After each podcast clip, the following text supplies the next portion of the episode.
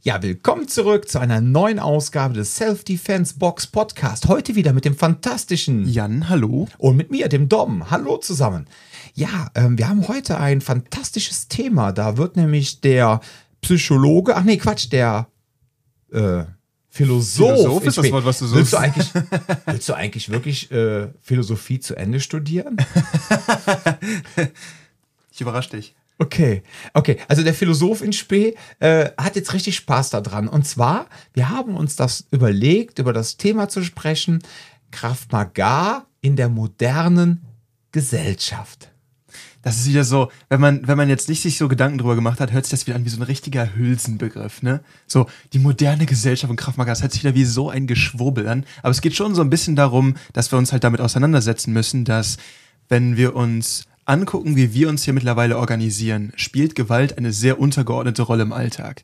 Die einzigen Orte, wo Gewalt quasi irgendwie legitimiert noch stattfinden, sind halt entweder outgesourced, irgendwo, wo gerade ein Konflikt im was weiß ich wo stattfindet, oder halt eben als Durchsetzungsinstanz der Staatsmacht. Ne? Also als, ähm, sei es jetzt äh, Polizisten in der Hundertschaft, die irgendwie äh, bei einer Demo irgendwie für Ordnung sorgen sollen, oder sei es halt eben als ähm, Menschen, die in irgendeiner ordnungshütenden Instanz dafür sorgen, dass Gesetze gewahrt werden sollen. Aber sonst gibt es halt, wenn, wenn man sich anguckt, wie wir uns mittlerweile organisieren, haben wir sehr stark diese Struktur von der normale, durchschnittliche Bürger hat keine Notwendigkeit im Alltag mehr, äh, gewaltkompetent zu sein. Also offensichtlich zunächst einmal. Ja, ich meine, sag ich meine so, grundsätzlich ja, ja. im Alltag. Ich Ja. meine jetzt wirklich so jeden einzelnen Tag. Ja. Weil, dass es Instanzen dafür gibt und dass es eine Relevanz dafür gibt. Den Punkt wollen wir ja später noch machen. Mhm. Aber ich meine halt, wie oft musst du dich beim Bäcker prügeln, um Brötchen zu bekommen? So, das ist halt einfach normalerweise etwas nicht, was im Alltag stattfindet.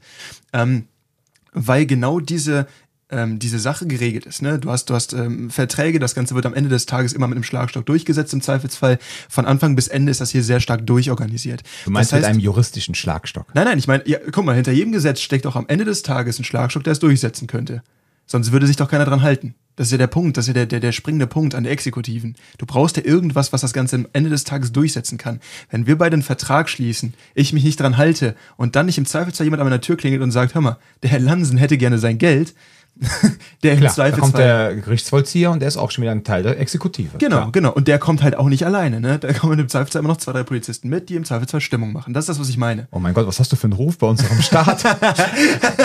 Wir müssen beim Jan Geld holen. Schickt die Ja, GSG 9 mit. Das war bei uns früher bei Staatsrecht auch so ein Ries äh, also bei, bei, bei Staatsphilosophie und Rechtsphilosophie so ein Riesenthema, von wegen, okay, wie organisiert sich das Ganze, ne? Ob du halt einfach sagst, du, naja, ähm, es gibt ja diese die sogenannten Kontraktualisten, die einfach sagen, hey, Staat und der einzelne Bürger haben quasi so eine Art Vertrag, so im Sinne von Schutz und Organisation für ähm, Steuern und Einfluss. So, und ähm, es ist halt ein, eine Betrachtungsweise davon. Ja, stammt ja aus dem Mittelalter wahrscheinlich, ne? So nach dem Motto, äh, es stand, noch aus der, es stand noch aus der Antike eigentlich. Also di- di- dieses Kontraktualistische, das ist im äh, Mittelalter erst so richtig aufgekommen. Ne? Das sind so, Mhm. so, so Thomas Hobbes und sowas. Das ist schon eigentlich eher no Anfang der Neuzeit.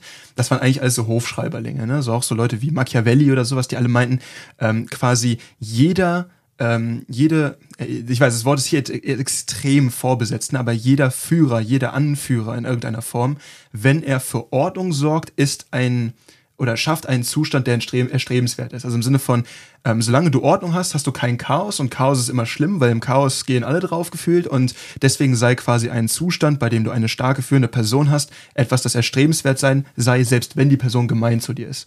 Das bedeutet, am Ende des Tages ist das ja so eine Art Freifahrtstein für jeden Diktator. jeden Diktator. So, hey, Machiavelli hat gesagt. Machi das war von Machiavelli gewesen. Hat er das im Fürst äh, besprochen? Weil den Boah, habe ich ist mal gelesen. Ich habe Auszüge gelesen, ich könnte dir Okay, jetzt nicht mehr zuordnen. Das Ja, ist das Problem. Das ist ein bisschen her, als ich, als Ja, ich das ja. gelesen habe. Aber das ist halt so ein, so, ein- Thema, wenn ich mir das angucke. Normalerweise ist es hier halt so im Alltag, dass wir uns so organisieren, dass wir Gewalt outsourcen. Es gibt eine spezielle äh, Gruppe, die quasi hauptberuflich genau dafür da sind, dass wir untereinander etwas nicht gewaltsam lösen müssen. Mhm. Deswegen können wir sowas gerichtlich klären. Und im Zweifelsfall ist es so, da habe ich irgendwann mal drüber nachgedacht, ganz blöd, also um es anschaulich zu machen, ich habe irgendwann mal, ähm, weil der TÜV bei meinem Motorrad abgelaufen war, habe ich einen Strafzettel daran bekommen. Ne? Ich habe das stumpf einfach verpennt, passiert, ne, Strafzettel dran.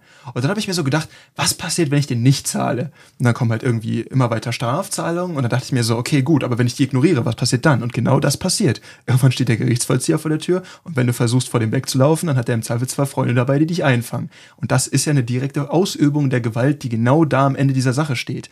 Diese Organisation, die wir haben, wird am Ende durch Gewalt durchgesetzt. Aber es ist outgesourced. Das macht eine spezielle Personengruppe. So, jetzt ist halt der Punkt, ähm, wenn das alles so weiter liefe, ne, man muss halt da sich mal fragen, stimmt man damit überein, wie, wie das System organisiert ist und sowas, das ist ein anderes Thema, aber sagen wir mal, alle sind happy damit, okay? Und du hast diesen Gewaltimpuls outgesourced. Es gibt eine spezielle Gruppe, die das ausübt. Wofür brauchst du dann als normaler, äh, als Otto Normalverbraucher in Deutschland eigentlich eine Gewaltkompetenz? Und ich glaube, das ist eben genau das, wo wir uns äh, die, die Frage stellen sollten. Es gibt andere Bereiche der Welt, ich habe das zum Beispiel von Freunden von mir gehört, die in, ähm, die in Russland leben, oder auch in anderen äh, Ecken der Welt, wo du einfach quasi deutlich mehr Korruption bei den Ordnungshütern hast. Und da das Problem ist, dass eigentlich es mehr oder weniger darum geht, okay, wer zahlt wie viel für was. Das heißt, du kannst nicht darauf zählen, wie es hier ist, dass du ein Telefon irgendwie in die Finger bekommst, du im Zweifel deine Telefonnummer rufst und sieben bis zwölf Minuten später ist jemand da und kümmert sich drum. Das ist nicht in allen Ländern gleich. Das heißt, in solchen Ländern hast du viel mehr den Bedarf nach persönlichem Schutz auch. Und ähm, das sind oft auch Länder, wo eine Bewaffnung auch eine ganz andere Geschichte hat als hier. Aber das ist der Punkt. In Deutschland, die normalen Leute, die du auf der Straße siehst, wer von denen ist bewaffnet oder hat eine Gewaltkompetenz? Weil sie das Ganze outgesourced haben. Und das ist jetzt der Punkt, wo ich mich fragen würde, und das ist auch wichtig, warum denn dann eine Gewaltkompetenz entwickeln, wenn man doch hier zum Beispiel leben bleiben möchte und das ja quasi speziell organisiert ist.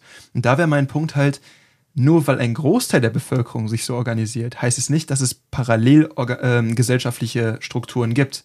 Das heißt einmal halt Menschen, die einfach stumpf nicht so stark an diese Organisation angebunden sind. Das heißt, dass es nicht parallel es gibt, es gibt welche. Es gibt welche. Es ja, gibt ja, welche. ich, ich meinte jetzt um deinen Satz, äh, du hast das nicht vergessen. Oh, dann ja, ja. Äh, verzeih, genau. bitte, ja, ja. ich wollte nicht verwirren. Genau. Also auf gut Deutsch, ähm, ja, auf gut Deutsch, ja, das ist auch so ein herrlicher Begriff. Ähm, das heißt letztendlich, äh, in 80 Prozent der Fälle passiert dir eigentlich nichts, wenn du in einem relativ sicheren Viertel lebst, wenn du eigentlich alles soweit okay ist, aber wenn dann, wenn es dann mal knallt und du kommst dann halt mit Menschen in Berührung, die dann vielleicht auch nicht unbedingt ähm, egal jetzt welcher Herkunft, gibt ja auch Deutsche, die gewalttätig sind, ne? Und die haben dann vielleicht aufgrund ihrer Sozialisierung halt dann nicht diese, ja, wie soll ich sagen, auch so entwicklungspsychologisch jetzt nicht unbedingt so viel ähm, von den Eltern mitgegeben bekommen und sind dann irgendwie auch so ein bisschen abgedriftet, gewalttechnisch oder äh, gewalttäterisch, ja. und das ist aber ähm, Neologismen heute stark. Ja, ja, auf jeden Fall. und äh, jetzt kommst du auf einmal mit denen irgendwie äh, ja in Kontakt. Ja. Ich so glaube, wie letztens, Entschuldigung, wenn ich jetzt mal so ein Beispiel bringen kannst, mit diesen äh, beiden Schwestern am Hauptbahnhof, ne, mhm. die hm. da morgens um 6.45 Uhr auf den Zug warteten. Und äh, da kam dann auch irgendein 17-jähriger Herr, leicht angetrunken und hat die beiden wirklich äh, sehr stark äh, verprügelt, dass mhm. die sogar ins Krankenhaus mussten. Und ähm, das sind dann halt diese Momente, das heißt, wenn es dann im wahrsten Sinne des Wortes dann mal knallt und körperlich wird, mhm. dann ja, rappelt es auch richtig. Ne? Genau, das ist nämlich der Punkt, auf den ich ähm, zu sprechen kommen möchte, dass nur weil ein Großteil der Menschen so sozialisiert wird, und da ist halt wirklich der Punkt Sozialisierung, also Erziehung, wie wirst du erzogen? Ähm, ich merke das auch ganz viel mit den Kindern, mit denen wir hier arbeiten, dass du dich mit denen mal darüber unterhältst, so wie bekommt ihr das Thema Gewalt eigentlich in der Schule vermittelt, wie wird darüber gesprochen und so weiter und so fort. Und was mir immer wieder auffällt, ist, dass ein in meinen Augen utopischer Zustand, ne, die komplette Gewaltfreiheit irgendwie so als der als der Startpunkt angenommen wird. Von wegen Gewalt ist nie eine Lösung, Gewalt ist immer schlecht, Gewalt ist immer bla bla bla. Ähm, wie, wie wir jetzt bei dem Human Violence Club ähm, mhm. Merchandise quasi auch, äh, äh wie es da draufstehen hast, ne, Gewalt ist erstmal eine neutrale Geschichte. Ich würde es ne, natürlich, eine gewaltfreie Welt, äh, Welt wäre natürlich ein, ein, wunderschöner Zustand. Ja. Aber das Problem ja. ist eben, wenn du einer, wenn du einer Gesamtgruppe von Kindern beibringst, Gewalt gibt es in dem Sinne gar nicht und Gewalt ist etwas Verurteilungswürdiges und etwas Schlechtes, dann ist das Problem, dass diese Kinder eine extrem starke Gewalt, ähm, so, so, so, eine extrem hohe Gewaltschwelle entwickeln. Das heißt, dass, dass diese, diese Nummer von, okay, ähm, ich kann mir hier immer noch im Zweifelsfall mich verteidigen, ich kann für mich sorgen, wird da ganz stark abtrainiert. Es gibt viele Sachen, die in, im Schulsystem in meinen Augen sehr stark abtrainiert werden, neben dieser, äh, dieser einen Funktion, auch so die Kreativität, ne, Neugier, das wird ganz oft irgendwie so platt gemacht. Und da merkst du halt, das sind wichtige menschliche Eigenschaften, die da dann irgendwann flach fallen. Und da musst du dich halt immer fragen, glaubst du, dass diese systematische Organisation, wie wir sie haben, im Zweifelsfall dafür sorgt, dass du so gut aufgehoben bist, dass du diese Kernkompetenzen abgeben kannst, dass du das nicht mehr brauchst. Ja, genau. Und das ist halt der entscheidende Punkt. Wenn, und da können wir jetzt genauso gut über diese beiden Schwestern reden, selbst wenn die die Polizei gerufen hätten und die Option gehabt hätten, ich weiß ja nicht, wie das jetzt Nee, die haben es ja gemacht. Aber das Problem war Wann halt. Ja, genau. Das ist ja auch das Ding, was wir gemacht haben. Ähm, wir haben in unseren Ferienkursen, ne, wenn wir dann am letzten Tag mit den Kindern mal so durch die Stadt spazieren gehen und dann einfach mal so ein paar Dinge ansprechen.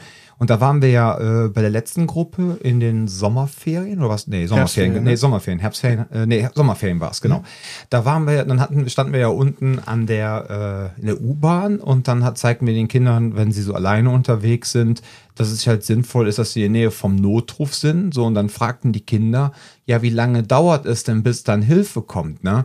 So, und dann haben wir dann, wir hatten halt mit den KVB-Mitarbeitern gesprochen und ähm, vorher schon und dann sagten die, ja, das kann dann schon mal je nachdem so lange dauern, wie es mit dem Notruf dauert. Ne? Also wenn hier KVB Security in der Nähe ist, kann es schneller gehen.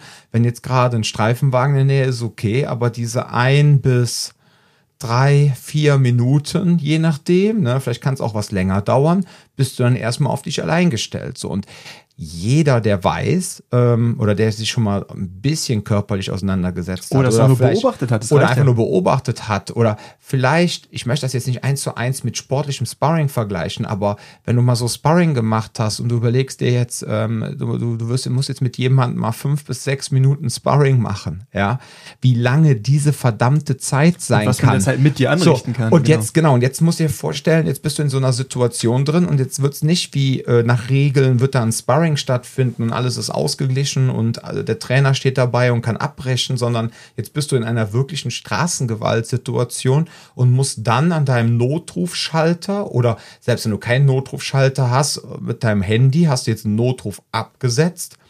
So, und du hast aber trotzdem die Person noch vor dir dann musst du gucken, dass du so lange irgendwie, wenn du es nicht deeskalieren kannst, nicht flüchten kannst, dass du dass du so lange so äh, körperlich durchhältst in der Situation, ja, äh, bis dann die Hilfe kommt. Und das ja. setzt voraus, dass Hilfe verständigt wurde. Das ist eben auch ein wichtiger Punkt dabei. Also einmal muss man in der Lage sein zu verstehen, an so einem öffentlichen Punkt, wie jetzt beispielsweise eine Haltestelle hier irgendwo in der, in der, in der Nähe vom Hauptbahnhof, ist das die eine Sache, weil es genug Leute gibt außenrum, es gibt Sicherheitskameras, es gibt Sicherheitsdienst, die da patrouillieren.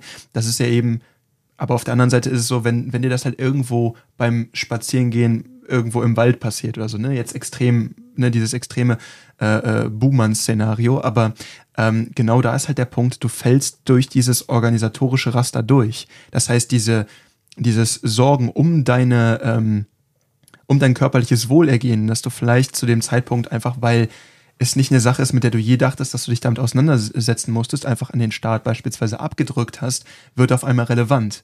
Und dann ist das so ein Moment, wo man es bereit haben sollte. Das ist genau wie bei Erster Hilfe. Ne, du brauchst es nie, bis du es mal brauchst. Das ist genau so ein Thema.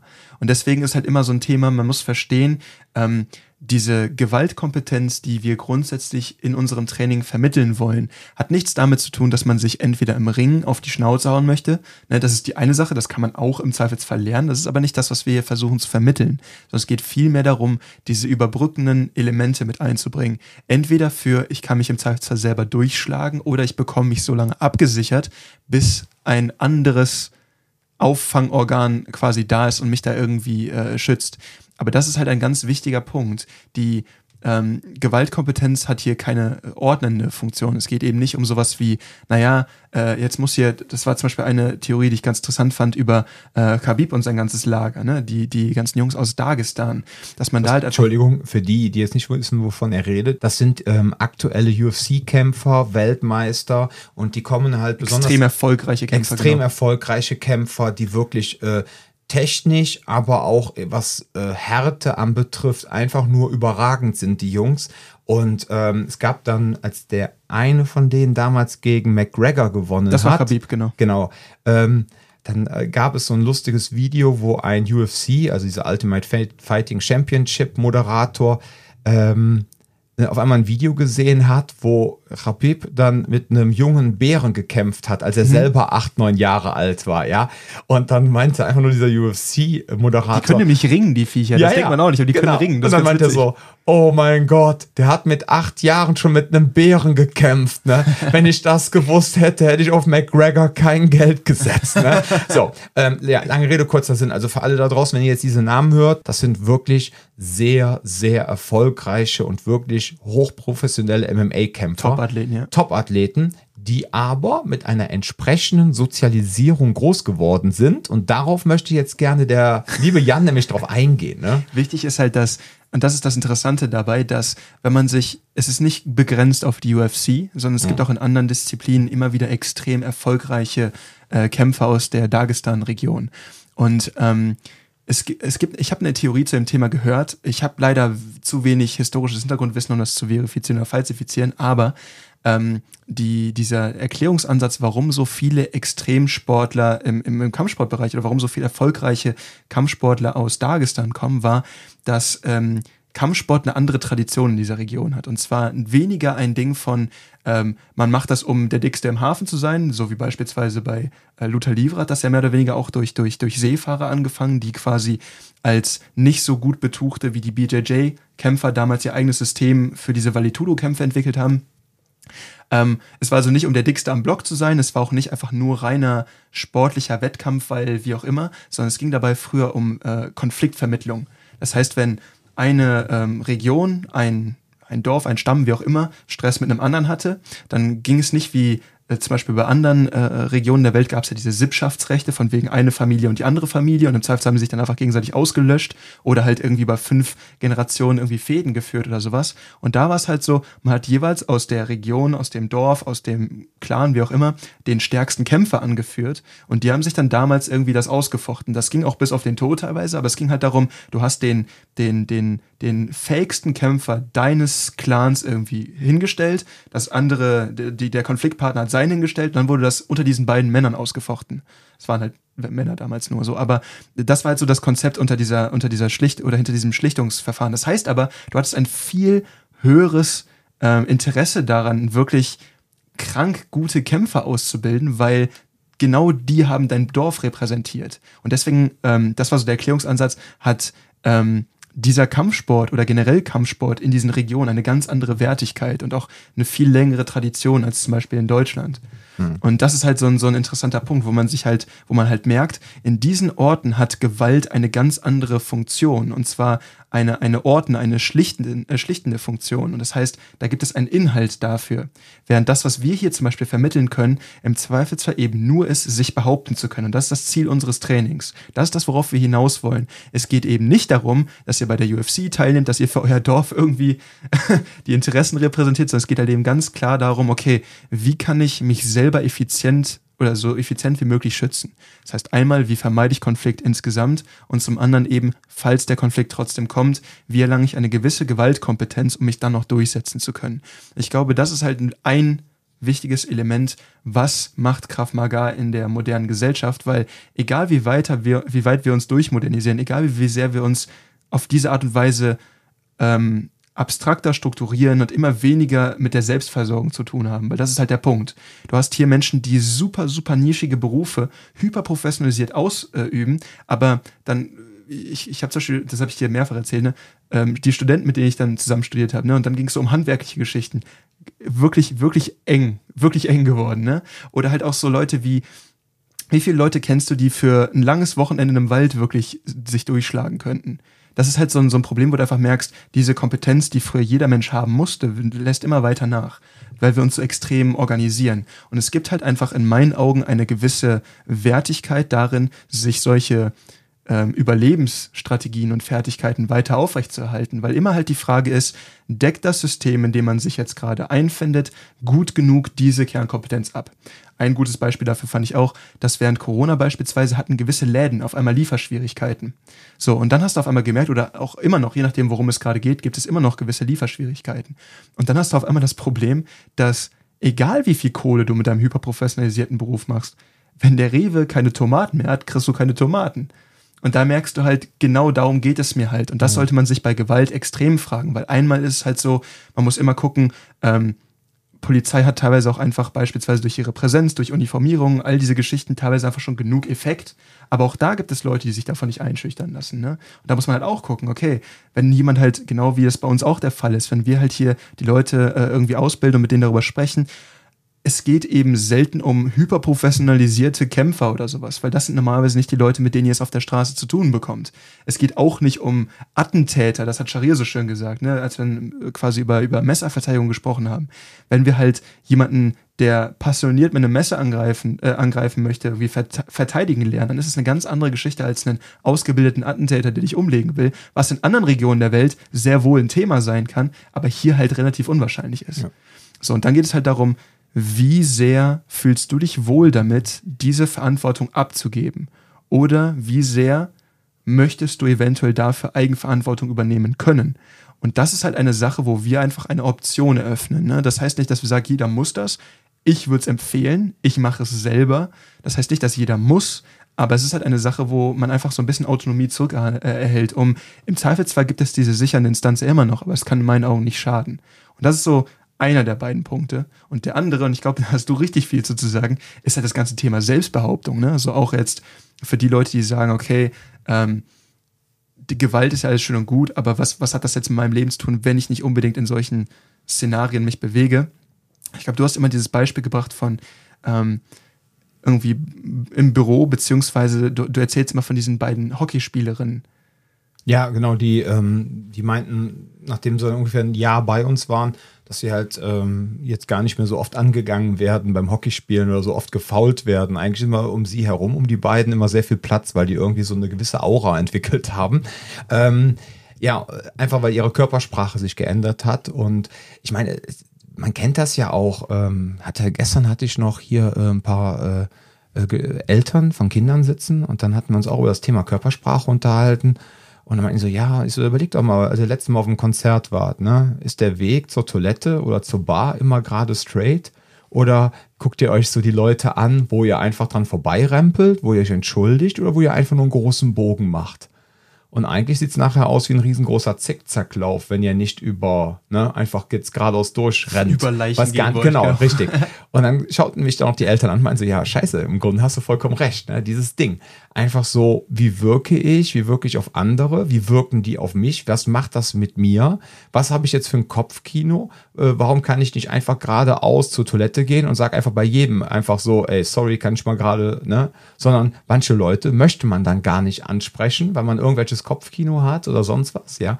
Oder im Büro, sei es einfach, man möchte ja, so Kleinigkeiten, sei es der Urlaubsantrag, sei man möchte einfach mehr Gehalt haben, sei es einfach äh, man möchte nicht mehr äh, vom Fummelkollegen jeden Montag äh, hinten den Nacken massiert bekommen und man möchte sich einfach auch Shirts machen, ne? Anti-Fummelkollegen. Ja, ja, ja, nee, so Fummelkollegen, die gibt's ja immer wieder, ne? Und äh, ich glaube, viele Frauen, die jetzt diesen Podcast hören, haben dann direkt mindestens ein Gesicht vor Augen. Immer diese Person, ich weiß nicht, ob das immer noch so ist, aber bei uns damals im öffentlichen Dienst, da gab's immer so ein, zwei, die dann immer zu den Kolleginnen da reinkamen und fingen dann an, den Nacken zu massieren und dann so, oh, wie war dann das Wochenende und so. Und ich dachte immer so, das fühlt sich irgendwie gerade übergriffig an, obwohl ich gerade gar nicht ja. die Person bin. Und das ist noch und nicht mal im Kern notwendig direkt sexuell, aber es ist einfach so eine Sache von wegen so, nee, nee ich pack dich hier an, ich habe dich jetzt gerade hier im Griff. Ja, das vor allem im Nacken, ne? Das ist ja schon... Ja.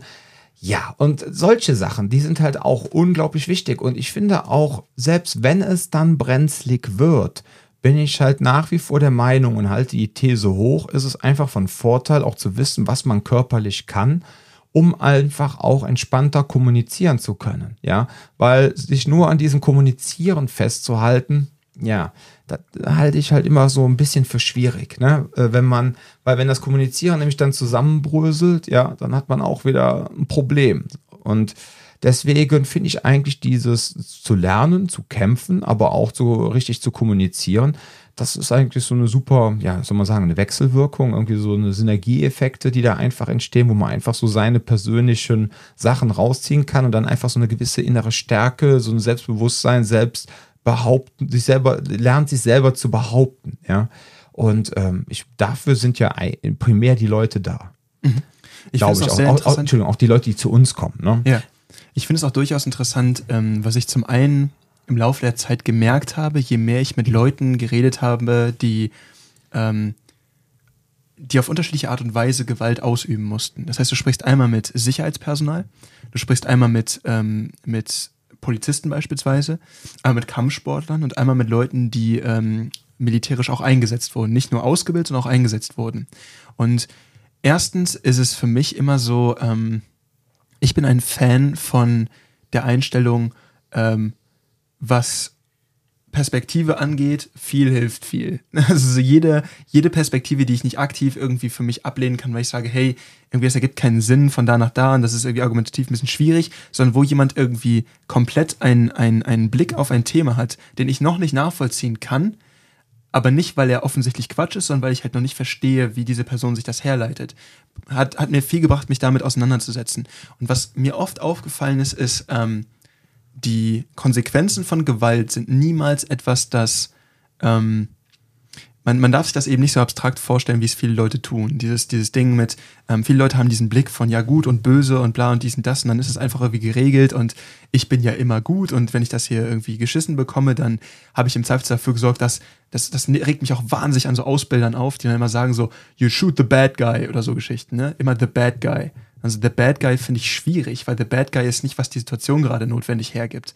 Es gibt einen Interessenkonflikt aus irgendeinem Grund. Und eine der beiden Parteien, wenn ihr jetzt als Zuhörer da oder wir auch eben, ne, halt uns nicht wie die letzten Idioten aufführen, verhält sich die eine Partei übergriffig, damit es zu so einem Konflikt kommt. Und dann muss ich gerade quasi etwas ausgleichen. Das heißt, ich stelle ein, ein, ein, ähm, eine Interessengleichheit wieder her, die verschoben wurde. Aber diese Nummer mit Bad Guy finde ich super schwierig, weil damit habt ihr direkt so ein Urteil mit drin. Ne? Das soll jetzt nicht heißen, so, in jedem ist doch auch ein bisschen bla. So ein Schwachsinn meine ich gar nicht. Ich versuche gar nicht so stark zu verallgemeinern, sondern es kann genauso gut zwei Bad Guys in einem Konflikt geben. Darum geht es mir eben. Zu verstehen, so funktioniert das nicht. Und auch zu verstehen, die Konsequenzen von Gewalt, mit denen muss man immer leben, egal was ihr euch da irgendwie einredet, wie das jetzt aussieht, ne? Weil wenn ich halt sage, okay, das ist der Bad Guy, ich habe den jetzt umgehauen und dann, ah, guck mal, alle feiern mich und ich werde auf Händen irgendwie weggetragen. Niemals, wie es läuft. Gema Gewalt ist so unglaublich antiklimaktisch. Es ist immer scheiße, es ist super unsexy und man sieht niemals geil dabei aus. Und ich denke, dass halt da wichtig ist, dass man sich nicht so ein ich sag mal, so einen ideologischen Schutzschild davor setzt und sagt so, ja, der ist böse, ich bin gut und genauso läuft das, weil ich merke, dass die Art, wie die meisten Menschen irgendwie Zugriff zu Gewalt haben oder einen Zugang zu Gewalt bekommen, ist halt irgendwie mehr oder weniger Film, Fernsehen, Spiele, irgendwie so Geschichten. Oder auch generell durch Geschichtenerzählung. Es gibt immer eine gute und eine böse Partei irgendwie in diesen ganzen Stories.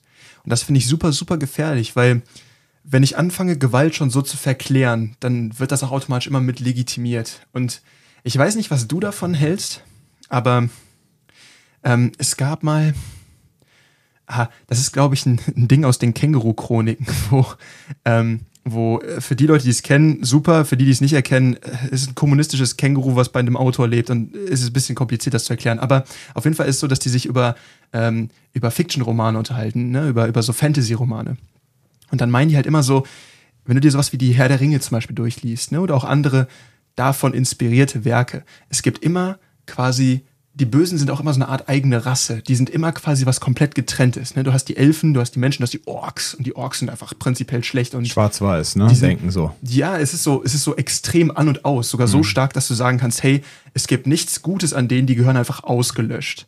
Und du merkst schon, das ist ein ganz gefährliches Gedankengut, was auch in der Vergangenheit in ganz, ganz gefährliche Dinge umschlagen konnte. Und ich glaube halt, es ist gefährlich, Gewalt so zu legitimieren. Von wegen, wir müssen Gewalt hier ausüben, weil das, was uns gegenübersteht, ist schlecht und verdorben und gehört ausgelöscht. Ganz, ganz, ganz üble Gedankengänge. Mhm. Deswegen ist es halt wichtig, dass ich mir um Gewalt zu rechtfertigen, nicht so ein Ding baue und sage so, naja, der ist böse, den darf ich umhauen und was mit dem passiert, ist mir auch eigentlich am Ende des Tages egal, solange ich dafür keine Strafe bekomme, sondern es geht darum zu verstehen, ähm, Gewalt ist immer neutral wenn es in so einer Konfliktsituation aufkommt.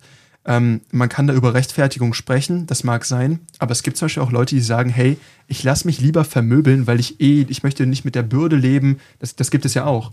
Ähm, ich persönlich bin kein Fan davon, aber das ist auch eine Sache, die man mit sich irgendwie ausmachen muss. Aber es ist ganz wichtig zu verstehen, dass dieser Mythos von gut und schlecht und Gewalt immer an dieses Ding geklemmt wurde. Wenn du, über, wenn du überlegst, so, auch selbst moderne Filme wie, sagen wir, John Wick oder sowas, ne? Da, da geht es ja darum, dieser eine Typ löscht da gerade irgendwie gefühlt fünf Dörfer aus von, von, von Bösewichten, die irgendwie in der Mafia drin sind und bla bla bla, weil sein Welpe umgelegt wurde in Teil 1. Und danach baut ja alles immer nur auf Teil 1 drau- äh, auf, ne? Und so sehr ich weiß, dass wir beide uns das angucken und uns irgendwie daran erfreuen, dass er da Techniken schön macht und bla, und das ist alles super. Und es ist auch filmerisch unglaublich geil gemacht, das muss man auch sagen. Ja.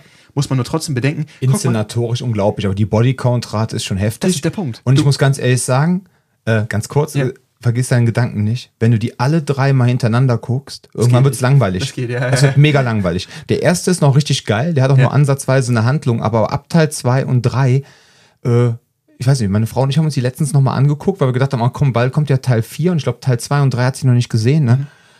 Es war, also äh, spätestens ab dreieinhalb wurde es so anstrengend.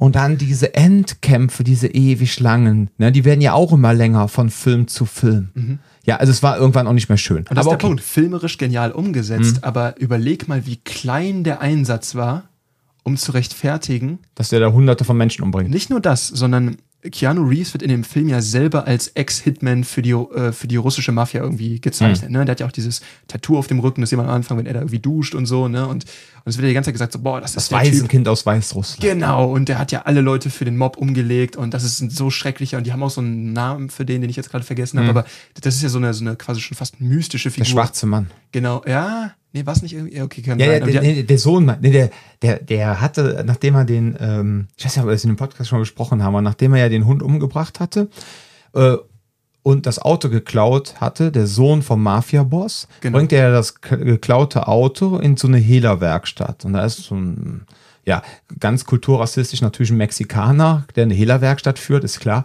Und ähm, muss ja so Klischees bedient werden. Und ähm, dann haut, und dann meint er so, von wem hast du das Auto, ne? Äh, keine Ahnung, weißt du, von wem das ist? Nee, für irgendeinen so Penner. Und dann haut er dem ins Gesicht. Und dann bekommt er auf einmal einen Anruf von dem Vater dann, ein bisschen später.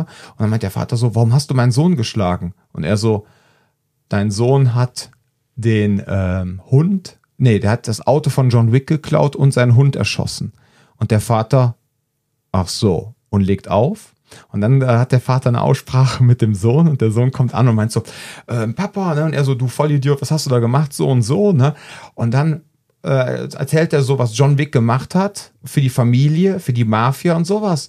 Und dann meint der russische Junge, meinte so, Papa, ist das sowas wie, ist, das, ist der der schwarze Mann? Ich weiß nicht, ob der schwarze Mann damit der Tod mit gemeint wird. Und dann meint der Vater so, nein, John Wick ruft man, wenn man den schwarzen Mann töten möchte. So, und dieses, dieser ganze Film, ne, dieses, dieser ganze Aufbau, denkst du einfach nur so, alter Eigentlich hat er ja gar nicht ne? sonderlich viel Story, aber der wichtige Punkt ist, wenn man sich drüber nach, wenn man überlegt, wie wird rechtfertigt, dass Genau. er quasi drei Teile lang Leute umlegt.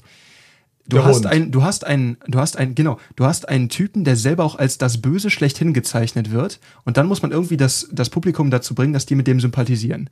Der ist aber das gezeichnete Böse, der ist das Schlechteste, was du auf der Welt hast, aber irgendwie müssen die Leute mit dem sympathisieren. Ja, und was, wir, wie haben sie das gemacht? Die haben den Welpen umgelegt. Ja, ja, aber stopp. Nein, nein, nein, nein, nein. Die haben ja nicht nur den Welpen umgelegt, sondern man zei zeigt, das, das war mir nämlich auch alles nicht mehr so ganz bewusst. Ich hatte nämlich, hatte das, weil ich den Film so lange nicht mehr gesehen hatte, ich hatte, hatte damals gedacht, die hätten am Anfang, die hätte so eine äh, American Bulldog, den wäre umgebracht worden. Nein, sie zeigen am Anfang extra, dass eine Frau stirbt nach langer alles ist, was, Krankheit. die, was er hat von ihr, ne? Und dann klingelt's irgendwie am Tag der Beerdigung, klingelt's abends an der Türe und die Frau wusste, dass sie stirbt oder hat irgendwas, einen Automatismus eingebaut, dass wenn sie stirbt, dass jemand benachrichtigt wird und dass John Wick dann von seiner Frau zum Abschied etwas geschenkt bekommt, damit er weiter etwas lieben kann, damit er nicht mehr der Boogeyman ist.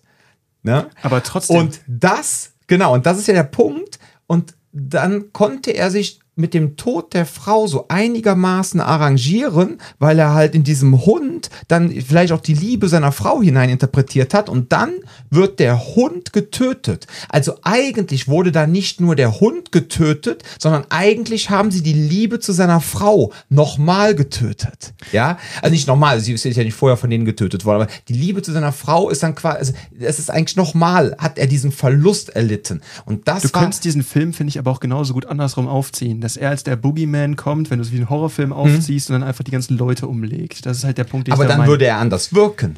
Das ist mir klar, aber genau darauf möchte ich ja, Ja. hinaus. Wie viel braucht es, um dem Publikum zu zeigen, das hier ist der Gute? Emotion, die Frau, es wurde die ein, Liebe. eine, es wurde ein, noch nicht mal. es wurde ein, am Ende des Tages, was wirklich passiert ist, es wurde dieser Hund umgelegt, es wurde sein Auto geklaut. Und er wurde auch noch respektvoll, äh, respektlos behandelt in der ganzen Nummer. Dass, die, dass dieser ganze Vorbau dazu gehört, das stimmt. Aber denkt dran, das müsste eigentlich der böse Typ in dieser Story sein. Klar. Und ist er nicht. Und das finde ich halt interessant. Du kannst so leicht flippen, dass jetzt auf einmal Gewalt hier absolut gerechtfertigt ist, weil das ist der Punkt. Ich muss dir, wenn ich so einen Film dir zeigen möchte und du dich einfach quasi Popcorn-Kino-mäßig davon einfach irgendwie unterhalten lassen möchtest, dann darf ich dir keine Herausforderung geben. Das ist ja eine ganz andere Geschichte in so Filmen wie American History X, wo er am Anfang, äh, wo am Anfang Edward Norton diesen, diesen schwarzen Mann hinrichtet, indem er ihn auf Ja. der Bordsteinkante umlegt und dann eben dieser Punkt kommt, dass er quasi reformiert wieder zurückkommt und sein kleiner Bruder total verwirrt ist, so, was ist denn mit dem jetzt los, ne? Und es den gesamten Film darum geht, wie, wie, wie genau, ist, ist das echt, ist das, was ist da passiert, so wie genau ist das passiert und das ist zum Beispiel etwas, wo du nicht Popcorn-Kino-mäßig da sitzt, obwohl viel weniger Gewalt in dem Film drin ist. Und das ist genau dieser entscheidende Punkt bei der ganzen Sache. Wie kann ich es dir leicht machen, dass Gewalt unterhaltsam ist und auch als was Legitimes angesehen wird? Und da ist es halt wichtig, ich gebe dir einmal einen emotionalen Stake, der wichtig ist, ne? so Sachen wie halt zum Beispiel, ah, der Hund und der war auch noch von der Frau, noch viel schlimmer, so, ne? Oder, oder was dann auch noch oft aufkommt, ist, guck dir mal die Filme an, die auch so, so betont auf leichtes Popcorn-Kino ausgelegt sind, ne? So ein geiles Beispiel dafür ist Mr. und Mrs. Smith mit Brad Pitt und Angelina Jolie Ja. die, die Bösen sind alle maskiert. Das heißt, du hast dieses Ding, dieses Klischee, was auch manchmal aus so Kinderserien, so Cartoons rauskommt, dass die Ninjas und die haben dann alle so, also so Sachen, damit du die bloß nicht unterscheiden kannst, weil damit sind die uniformiert und wenn dann einen umlegst, kannst du auch zehn umlegen. Star Wars, Oder die 20. ganzen äh, die Sturmtruppler. Die Sturmtruppler. Die Sturmtruppler, Die sind genau. einem ja sowas von egal. ja, bis und dann, hier im siebten Teil auf einmal zeigen, so, ah, warte mal, da sind wirklich Leute drunter. Ne? Ja, so ja. Auf einmal so, oh shit, das ist ja. Ach, stimmt. Und auf einmal, das, auf einmal wird das tricky fürs Publikum. Ja. Das ist nämlich so ein Thema, was auch, da hatte ich auch einen geilen Video-Essay zu gesehen, dass die halt die Droiden, die ersten sechs Teile einfach die ganze Zeit behandeln wie Schrott, ne, und die ganze so bla bla bla bla bla. Und dann hast du auf einmal in den, in den drei Teilen danach, äh, wird auf einmal impliziert, dass diese Droiden tatsächlich auch mehr oder weniger bewusst sind. Und auf einmal guckst du die anderen Filme an, bist so, holy shit, die legen hier die ganze Zeit quasi Wie sind die mit denen umgegangen? bewusste Wesen um, Ja. genau. Das ist dann quasi wie der Sklaverei. Das ist eine total abgefuckte Sache. Und da meine ich halt, gerne wird dieses Ding gezeichnet von, ah, du bist hier komplett gerechtfertigt. Die, die, Gewalt, ist, Gewalt ist was Gutes, solange es für die gute Sache an, äh, eingesetzt wird und bam, auf einmal ist das Thema rausge, rausgeschnitten. Und das ist halt wichtig dabei. Dieses, diesen Unterbau sollte man da rausnehmen, wenn man sich mit Gewalt beschäftigt und sich wirklich damit auseinandersetzen, wann ist man überhaupt bereit, Gewalt einzu, äh, einzusetzen und zu nutzen. Und das ist nämlich ein Riesenthema, was hier aufkommt, was aber auch in Kampfsportstudios äh, aufkommen sollte und glaube ich auch oft tut. Wenn du halt weißt, was du anrichten kannst, dann versuchst du es nicht zu provozieren.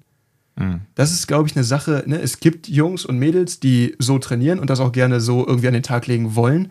Aber wenn ich ähm, in einer vernünftigen äh, Kampfsportstruktur oder einem vernünftigen Selbstschutztraining bin, dann verstehe ich hoffentlich auch, dass meine Taten Konsequenzen haben und dass ich eben nicht einfach nur, um vor meiner Freundin geil dazustehen oder sowas, auf einmal anfange, irgendwo vom Fädelclub irgendwelche Typen aufzumischen. Das ist ein super wichtiges und zentrales Element. Und ich glaube, da ist halt wichtig zu verstehen, dass wir mittlerweile so weit von Gewalt entfernt sind hier in dieser gesellschaftlichen Organisation, sagen wir so nordeuropäisch, dass das Problem für uns dabei ist, dass wir den Bezug einmal dazu verlieren, also wir können es nicht nur nicht mehr, sondern wir haben auch den Bezug dazu verloren, was es eigentlich ist. Und ich glaube, das ist eine ganz wichtige Sache, die man hier zurückerlernt. Das ist ein total wichtiges, mh, das ist was Urmenschliches, diese Kompetenz zu besitzen, die aber dadurch, dass man nie damit konfrontiert wurde, und ich meine, nicht nur wir, auch unsere Eltern und deren, also deren Eltern wird schon tricky, die sind teilweise gerade so aus der Nachkriegsgeneration, da ist schon wieder mehr Bezug, weil die wahrscheinlich durch ihre Eltern wieder den Bezug zu bekommen Absolut. haben. Aber ganz ehrlich, wie viele Leute, die ne, so, so diesen klassischen ähm, Standardweg äh, Weg durchgehen, ne, irgendwie so, ich mache hier eine, eine, eine, einen schulischen Abschluss, dann mache ich eine Ausbildung oder ein Studium und bam und dies und das und das. Wenn die nicht wirklich Kampfsport betreiben, wie oft begegnet denen Gewalt wirklich?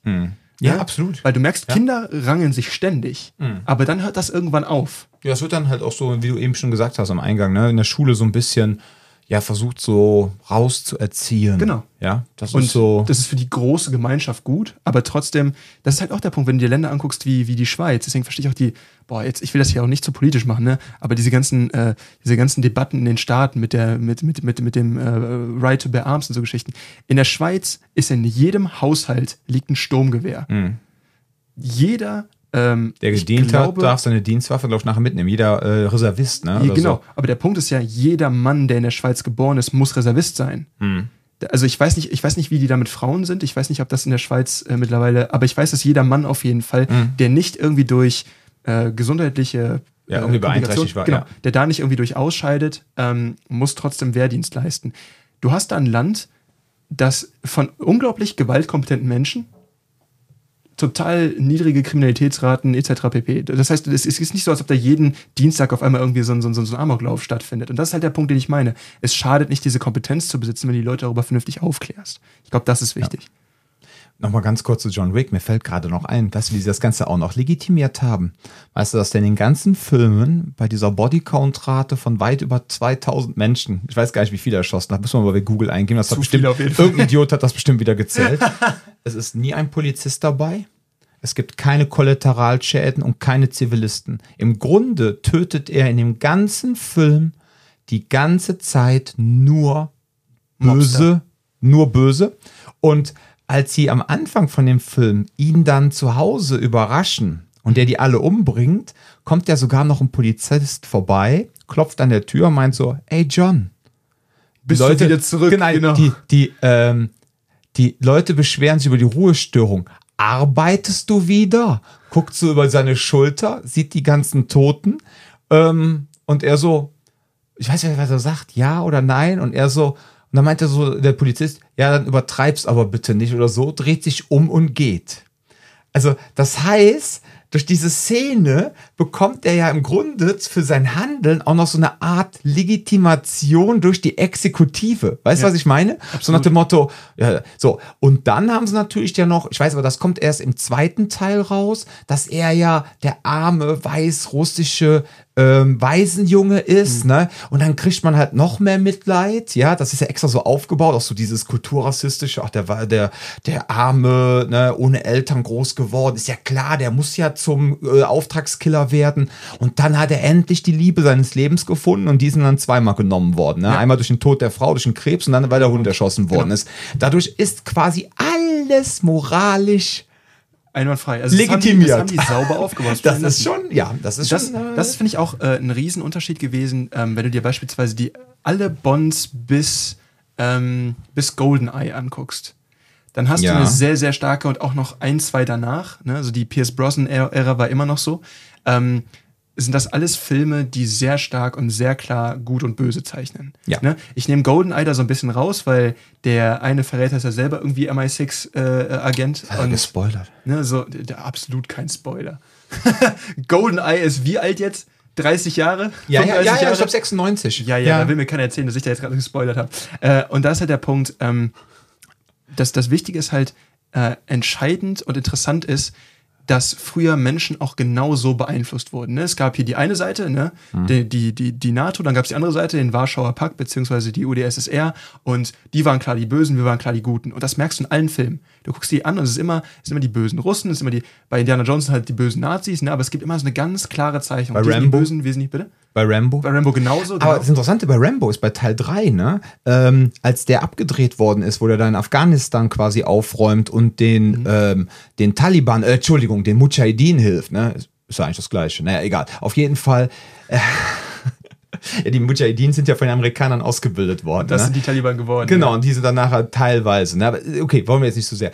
Aber als der Film dann fertig war, war die Produktionsfirma und der Vertrieb und so sich nicht sicher, ob sie den jetzt veröffentlichen sollen, weil 89 ist ja die kalte Mauer gefallen, ne? im wahrsten Sinne des Wortes, der eiserne Vorhang. Eiserne Vorhang, genau. Und ähm, der Film ist, glaube ich, 91 oder 92 veröffentlicht worden. Und dann hat man sich so gedacht, boah, jetzt sind wir so gut mit den Russen, sollen wir jetzt noch mal so ein Ding raushauen, ne?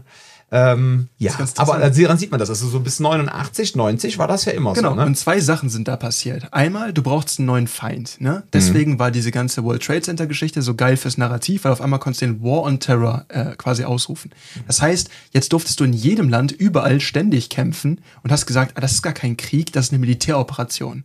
Kennen wir auch irgendwo her, den Begriff, ne? Aber es ist immer nur ein Einsatz da. Wir gehen immer dahin und machen irgendwas. Es ist, genau, es ist kein Kriegseinsatz. Ja, ja, es genau. ist Krieg. Ja. Und, ähm, damit hast du genau die gleichen Ressourcen verbrannt. Du hast wieder den bösen Mann, den du quasi die ganze Zeit verfolgen konntest. Nur jetzt war es halt nicht mehr der, der Russe mit dem harten Akzent, sondern jetzt war es auf einmal der, der Typ mit einem Turban und einem Bart. Und, aber im Endeffekt hat sich nicht viel geändert. Du hast immer noch das, der ist böse und alles, was wir tun, um den auszulöschen, ist eigentlich gerechtfertigt. Und Ja. das ist genau das, worauf ich hinaus möchte. Und das ist irgendwann in den, äh, ja, ich weiß nicht, wann es, ich, ich, ich habe da selber noch nicht gelebt, als es dann wirklich wahrscheinlich gefallen ist, dieses Ding. Ich weiß nicht, wann quasi dieser, dieser Einfluss mit, oh ja, der Kommunismus ist so böse und so gefährlich, wann das so im, im, im Zeitgeist aufgehört hat, weil ich denke, dass es nicht einfach nur mit, die Mauer ist gefallen, dann war es weg. Ich glaube nicht, dass das so einfach gewesen ist und ich glaube auch, dass es wahrscheinlich, wenn dann schon eher vorher irgendwie langsam abgebaut wurde, bis das Ganze fallen durfte. Aber am Ende des Tages, das Problem ist, du hast diesen, diesen, diesen, diesen geilen Bösewicht nicht mehr da. Es war auch damals in, in war das, es war der erste Rocky, ne, mit dem, mit dem, äh, mit dem, mit dem russischen Boxer da irgendwie gegen den er antritt, oder? Nee, nee, nee, das war Teil 4. War Teil 4, boah, ich habe gar, ich hab gar Das keine war Teil Ahnung, 4. welcher. Nee, okay, nee, aber das du war weißt nämlich mal, ne? äh, mit, ähm, was, Dolph Lundgren? Ja, war Dol- Dolph Lundgren. Ja, genau, das war Teil 4. Und da ist halt interessant in meinen Augen, ähm, das merkst du. Das war sehr stark. Hollywood war damals sehr Propaganda besetzt. Mhm. So, und das hat sich zu, seit, zu weit eingeschlichen. Und dann gab es eine Mischung. Und zwar, ähm, oder äh, zu der Zeit, das Ganze wurde aufgebaut, diese ganze Gewaltbereitschaft. So dieser Blockbuster mit dem Typen, der alles niederknallt, das kommt irgendwo her. Das kommt ursprünglich aus dem Western, der ja wiederum bei diesen ganzen Samurai-Filmen Ja, abge, abgekupfert wurde. Sieben. Immer der Underdog, der dann quasi diese ganze Nummer irgendwie regelt. Ne? Das heißt, du hast einmal eine Sympathie mit dem Schwachen quasi, mit dem Unterlegenen, der dann aber alles regelt. Das heißt, das ist so diese, diese, diese Heldenerzählung, die immer wieder Genau, die aufgegriffen wird, Heldenreise, klassisch. Die super alt ist, genau. Ja. Und dann hast du das kombiniert mit, okay, jetzt wollen wir das irgendwie propagandistisch nutzen, dann ist es im Zweifel der Russe, der Chinese, in, äh, in GoldenEye war es doch die, nee, in äh, Der Morgen stirbt nie war es zum Beispiel, glaube ich, äh, in Nordkorea. Mhm. Es gibt immer irgendwie eine Ecke, wo du gerade draufhauen kannst. Nur das Problem ist halt, wenn du quasi international gerade dafür predigst, naja, wir verstehen uns alle eigentlich ganz gut, aber ich muss legitimieren, dass ich weiter irgendwo draufhaue und dass es überhaupt Gewalt noch gibt in der Welt und dass beispielsweise auch irgendwie noch irgendwelche Milizen in Afrika rumrennen, aber die interessieren uns halt irgendwie aus irgendeinem Grund gerade nicht. Ich muss das ja irgendwie alles legitimieren. Deswegen hast du halt dann quasi das Problem, dass du eine super, super grauzonige Bösewicht-Beschreibung brauchst. Und das finde ich ist super geil gewesen. Das merkst du bei Casino Royale hat das noch nicht ganz so stark. Ein Quantum Trost hat das sehr stark. Ne, der zweite mit Daniel Craig Bond. Weil da ist es nicht mehr so, du hast den Bösewicht, also selbst Le Chiffre in, äh, in, in Casino Royale war ja immer noch so, ah, der weint Blut und der sieht ganz ne, so ominös aus und der macht hier ganz üble Sachen. Und bei dem fing das schon an, dass er eigentlich nur so die Marionette von anderen Interessen war. Aber bei dem, äh, bei dem Ökoterroristen in, in, in, ähm, in Ein Quantum Trost, da ist es richtig durchgeschlagen. Da merktest du auf einmal, der, dabei geht es einfach nur ganz dreist um Bereicherung. Einfach nur um, wir wollen hier irgendwie, dieser Diktator, der will da irgendwie äh, Einfluss haben, dafür können wir da Ressourcen rausziehen. Das ist viel zu nah an realer Politik dran gewesen, als dass das bequem hätte sein können. Das war nämlich keine Propaganda mehr. Also es hat relativ genau gezeigt, was eigentlich tatsächlich eine Entwicklung ist, die stattgefunden hat. Und auf einmal ist der Film von äh, von den Leuten, die den geschaut haben, irgendwie einmal, ich glaube, nicht ganz richtig verstanden worden und zweitens war es der schlecht bewerteste Craig-Film. Das finde ich interessant, weil die Leute sind dieses ganz klare Bild gewohnt und die möchten das nicht. Weil auf einmal weißt du gar nicht mehr, warum knallt er jetzt den ab, warum den und wer ist der eigentlich und boah, ich habe den Überblick verloren. Das ist gar nicht so einfach irgendwie so. Auf einmal scheiße, sind so Also ich muss ganz ehrlich sagen, ich finde, ein Quantum Trost ist auch eine Katastrophe von der Erzählung her. Also die, ich finde, die Art und weil es Weise, realistisch ist. ich weiß nicht, ob es realistisch ist, ich gucke mir auch gerne realistische Sachen an, aber ähm, es war einfach tot, langweilig von der Erzählweise her. Und auch diese ganze Struktur. Die Story an sich, die war ja cool, aber wie sie sie erzählt haben, ich weiß es nicht. Ich verstehe Okay. auch nicht immer dieses Rumgehüpfe, dass jedes Mal ein neuer Regisseur kommen muss. Ja, also warum haben die nicht gesagt, pass auf, äh, wenn wir jetzt eh zum ersten Mal in der James Bond Geschichte wirklich einen Film auf dem anderen aufbauen lassen Und den besten Bond Casino Royale gerade abgedreht Richtig, haben, der alles warum, geändert hat. Ja, genau, wa- weil Casino Royale ist ja ein, äh, für mich persönlich auch ein Meisterwerk des Action-Kinos. ja. Ist ein großartiger Film. Warum nimmt man dann nicht, wenn man sagt, okay, wir machen jetzt mit Daniel Craig acht Filme, dann nehmen wir auch den gleichen, ähm, den gleichen Regisseur. Regisseur und den gleichen Drehbuchautor, damit das Ganze einen Kopf und einen Arsch hat. Ne? Also, also ganz ehrlich, das einzig Gute von Quantum Trost war die Szene, wo er den DB9 am Gardasee zerlegt hat. Ja, also er kommt ja raus, aber ich glaube, die haben drei oder vier zerlegt. Ja, diese Dreh, ja. ja, diesen, aber ansonsten, ja. Egal. Ähm, bei, achso, bei Top Gun, hast du Top Gun gesehen? Den, den zweiten? Da haben sie nämlich die Bösen, ja, die Bösen haben sie nicht mehr beim Namen genannt. Sie haben noch nicht mal mehr das Land genannt, ja. Ist Dann hat man ja du musst dir angucken, mit Top Gun 1 hat diese ähm, militärische Finanzierung von Hollywood überhaupt erst zum großen Stil angefangen. Und das ist Ja, ja, ja. der Punkt. Ich Das heißt, im weiß. zweiten Teil hast du immer noch dieselbe Formel, aber du darfst es nicht mehr so offen sagen, scheiße, das machen wir jetzt. Ja, ist ja das, was du eben meintest. Das So ist, ein genau der bisschen, ne? Genau. das ist ja perfektes Propagandamaterial, aber auf einmal darfst du nicht mehr. Aber das ist halt der Ja. Punkt, den ich immer meinte. Auf einmal, zum Beispiel in diesem, in diesem Quantum äh, Trost, ist das alles Grauzone. Und damit sind die Leute auch nicht klargekommen damals, weil das war kein sehr spannender Bösewicht, ne? der hatte keine exzentrischen Züge und wie auch immer, aber genau darum ging's. Es gibt von Hannah Arendt, die hat quasi Mhm. ähm, den, den, den Prozess in Israel damals beigewohnt. Und die hat ähm, dazu Interviews gegeben, aber auch äh, Bücher geschrieben zum ganzen Thema, ne? also die Aufarbeitung des, des Holocausts. Und das Interessante ist, was sie meinte, ist, ähm, gerade bei dem Eichmann-Prozess in Israel, wo sie beigewohnt hat und das Ganze auch dokumentiert hat für sich, ähm, sie hat da nicht gesessen und es war eben nicht der Bösewicht aus einem Bond-Film, der da saß und der so wahnsinnig irgendwie, ne? Nee, das Schlimme so, war, er wirkte so normal. er wirkte nicht nur normal, sondern er, er hat nicht verstanden, was er falsch gemacht hat, weil er Ja, seinen war Job ja gemacht ja, hat. ja. Und da ist von ihr ein Begriff geprägt worden, der in diesem, äh, in, in Quantum Trost zum Beispiel auch wieder so als Konzept aufkommt, die Banalität des Bösen. Und das ist halt genau dieser Punkt. Schreckliche Sachen kommen nicht unbedingt von schrecklichen Menschen, sondern teilweise von Menschen, die einfach nur funktionieren. Und das ist das Grausame daran. Hm. Und deswegen finde ich es immer schwierig zu zeichnen, hey, die sind alle böse, bla, bla, darf ich umklatschen, weil auch das ist ein Vater, ein Sohn, ein Bruder, Klar. was weiß ich was. Und ähm, eben auch der ist eingebunden und hat Verantwortungen und man kann sich nie von dieser Sache freisprechen. Und das ist ganz wichtig zu verstehen, dass man das auch mitlernt und nicht einfach nur dieses Hurra, ich hau dem jetzt auf die Schnauze und stehe cool da. Das ist ganz, ganz gefährlich, weil damit ver vergisst man, damit entmenschlicht man sein Gegenüber.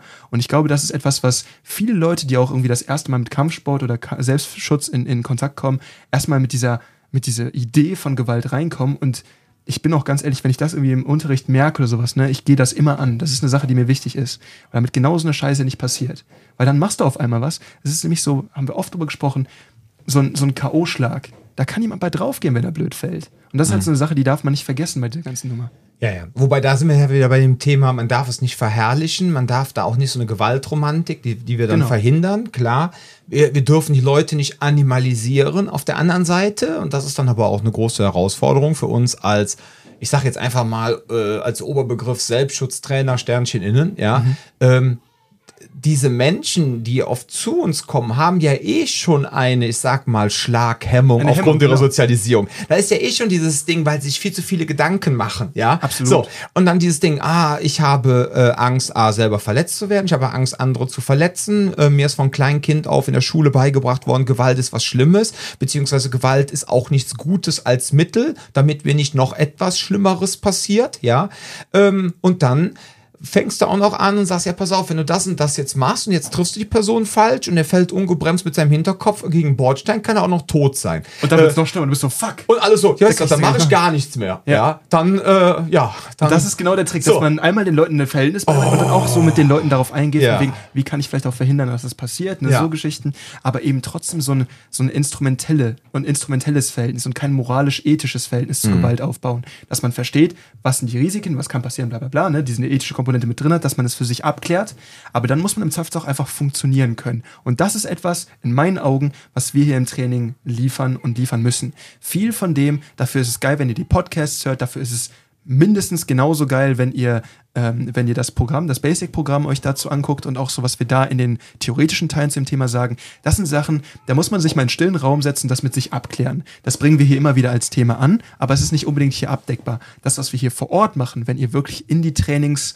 Einheiten reinkommt, wenn ihr physisch hier seid, ist eben genau das.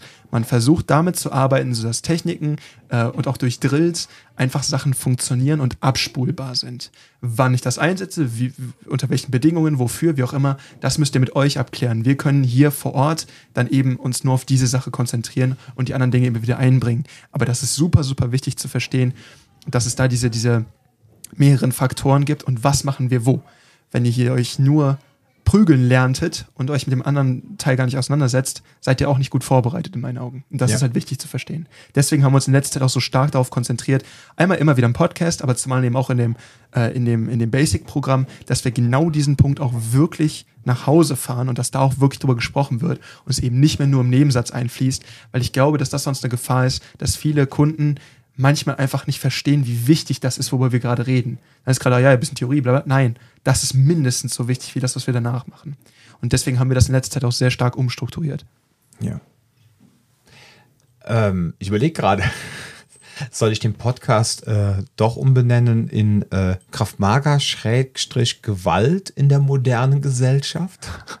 Ja, das ich gefällt find, mir. Ich glaube, das ist noch besser, oder? Weil jetzt nur Kraftmager in der modernen Gesellschaft ist die eine Sache, aber ich finde, wir sind so die letzte halbe Stunde sind wir teilweise so, äh, also vor allem du jetzt auch wieder so politisch, nicht politisch, aber sehr philosophisch geworden und hat so gewisse Dinge. Ich glaube, wir werden den Podcast einfach Kraftmager Schrägstrich Gewalt in der modernen Gesellschaft titulieren. Teil 1. Und dann Teil- machen wir, Teil eins von fünf, machen wir eine Trilogie draus, ja.